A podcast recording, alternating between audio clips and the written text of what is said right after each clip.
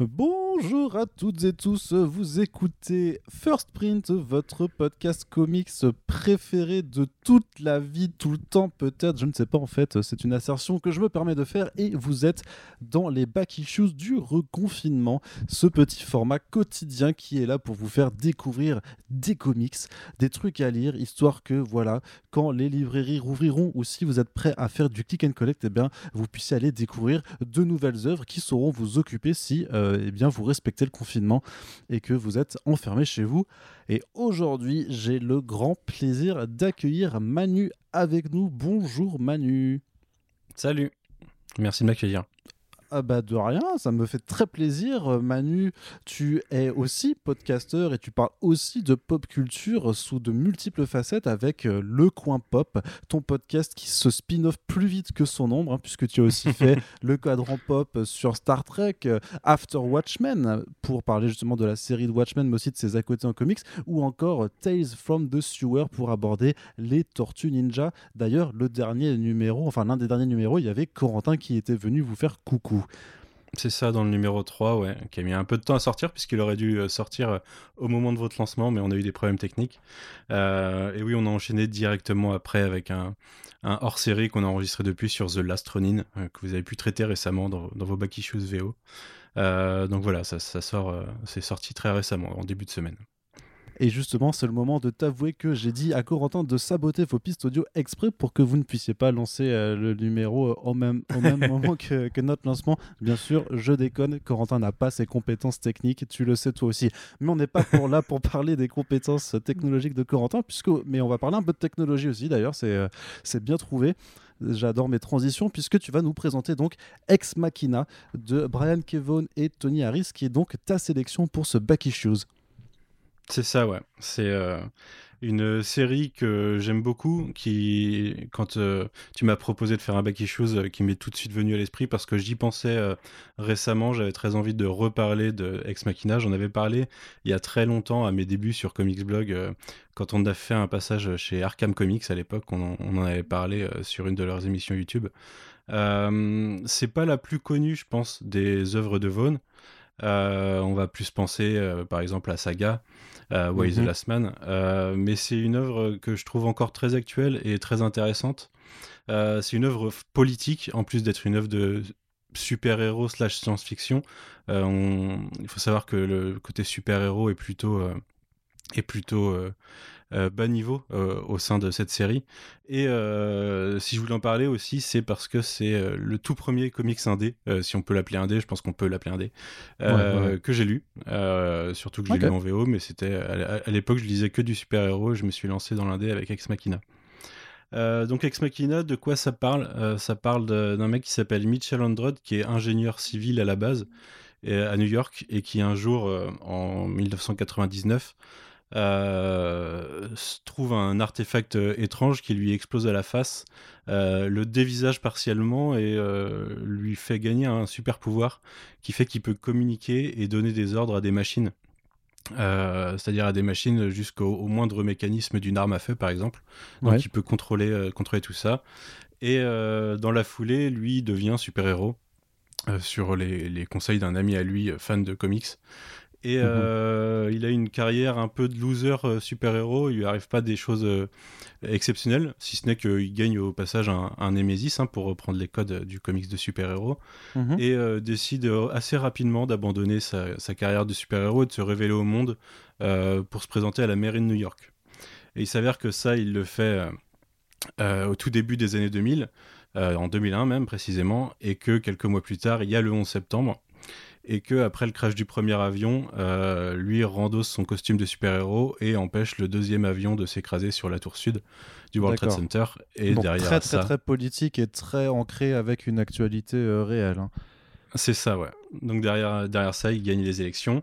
Et ce qu'on suit au sein des 50 numéros en VO, euh, ça doit représenter, je crois, 10 TPB VO et 5, 5 volumes chez Urban Comics, puisque tout a été republié chez Urban Comics il y a quelques années. Euh, ce qu'on suit, en fait, c'est ces années au sein de la mairie de New York. Euh, où on va le, suivre dans euh, la vie de tous les jours de la mairie, d'un point de vue politique, avec bien sûr des flashbacks de sa carrière de super-héros et un peu de sa vie perso. Et, et, du coup, au cours de cette, de cette carrière, on le voit confronté à la réalité. C'est un peu. J'en parle parce qu'en plus, ça vient de ressortir sur MyCanal en France. on a The West Wing qui alors qui est de Aaron Sorkin, qui ne traite pas les choses du tout de la, même façon en série télé, mais qui a cette même problématique de la confrontation des idéaux d'un personnage avec la réalité. Mm-hmm. Et c'est totalement ce qu'on vit au cours de ces, euh, je crois, quatre années à la mairie de New York. Euh, nous, on le suit, on, ne sait pas exactement quand ça se passe euh, au début, qui raconte son histoire. On découvre, on plus tard que, en fait, il nous raconte ça depuis 2008. Et euh, voilà, il nous, apprend un peu, un peu plus de choses sur sa carrière. Et bien sûr, il y a un sous-plot ou un plot parallèle sur euh, ce qui lui a donné ses super pouvoirs et, euh, et une, une intrigue plus, plus presque art science, mais ouais, plus scientifique de l'autre côté sur, sur tout ça. Ok, très bien. Est-ce que tu peux me dire un peu sur le point de vue des dessins, qu'est-ce qu'on peut un peu dire sur le trait de Tony Harris? Euh, bah, Tony Harris, euh, déjà, je ne sais pas si tout le monde connaît. Euh, il a bossé un peu sur Iron Man en super-héros. Il a fait aussi surtout Starman chez DC Comics. comment dire, c'est un dessin assez réaliste. Euh, rien de rien d'extraordinaire, rien de. Ah mais faut que tu vendes la BD un petit peu là. Euh, ouais, je l'avais en plus. Je t'avoue que je l'avais en plus sur l'histoire que sur le dessin. J'aime beaucoup Tony Harris. D'accord. Alors dis-moi plutôt pourquoi vraiment tu avais envie de, la recommander outre euh, cet aspect un petit peu, on va dire affectif que tu as vu que c'est la, première lecture indépendante que tu avais. Bah moi je te dis c'est vraiment cet aspect politique. Alors déjà il y a aussi le côté un peu euh, super-héros du réel. Euh, a les, super-héros et les super-vilains sont pas quelque chose de développé dans cet univers. À la base, c'est vraiment un, univers ancré dans le réel qui est perturbé par l'arrivée d'un super-héros et par d'autres personnages, on verra, qui ont des pouvoirs relativement similaires. Euh, donc il y a, ce côté, réel et politique et ce côté science que j'aime bien avec des ça, part un peu dans une histoire de d'univers parallèle euh, à un moment de la série sur, euh, sur les origines de son pouvoir et une sorte de, de complot à travers les dimensions. Euh, donc il y a vraiment deux côtés, un côté très science-fiction que j'aime et un côté très politique que j'aime. ça se marie très bien. En plus, c'est du, c'est du Brian Kevon. C'est les dialogues sont assez ciselés. On a des bons personnages. Il y a l'entourage du du, du maire, du coup Mitchell Andrews, qui est bien développé. Mm-hmm. Voilà. Et et alors ça paraît peut-être naïf, euh, ça fait peut-être 12-13 ans que je l'ai lu facilement. Euh, à l'époque, il y avait vraiment un côté, euh, un côté un peu plus sombre que ce que j'avais l'habitude de lire, que je trouvais très cool. Ça marche toujours très bien maintenant que je le relis. comme je disais, il y, a, vraiment de la compromission de la part du personnage au cours de l'histoire, au cours des 10 volumes. Et, et c'est vraiment un côté, un côté BD un peu plus mature que j'aime. D'accord, ouais. Donc tu, c'est quelque chose qui s'adresse quand même à, des gens qui euh, sont euh, expérimentés un petit peu dans, leur lecture en termes de comics, parce que tu peux commencer même euh, la bande dessinée américaine indépendante par ça sans avoir forcément des bases de super-héros auxquelles Ex Machina peut se référer. Bah justement, hein, tu peux commencer à tout moment. Moi, c'est un comics que j'ai mis dans les mains de quelques collègues, par exemple, qui lisent pas forcément de comics, mais qui avaient envie de lire quelques trucs, ou dont je savais que les goûts euh, pourraient taper juste. C'est non, pas du tout orienté super-héros, justement. Il y a des références, il y a, ce côté, bah, justement, symbolisé par euh, ce lecteur de comics, euh, pote de Michel Androd, qui va le pousser à développer sa carrière de super-héros mais, euh, mais on se base pas du tout là-dessus. On se base plutôt sur un monde réel abordable par tous. Ok, très très bien. Bah écoute, euh, je te remercie Manu pour cette présentation. Et euh, du coup, donc euh, c'est euh, bah, disponible hein, largement chez Urban Comics. C'est une série en 5 tomes. Le premier tome coûte 22,50€ et j'imagine que c'est la même chose pour tout. Donc si vous prenez l'intégral direct, bah, ça vous fera un gros paquet de lectures pour vous occuper tant que vous êtes chez vous.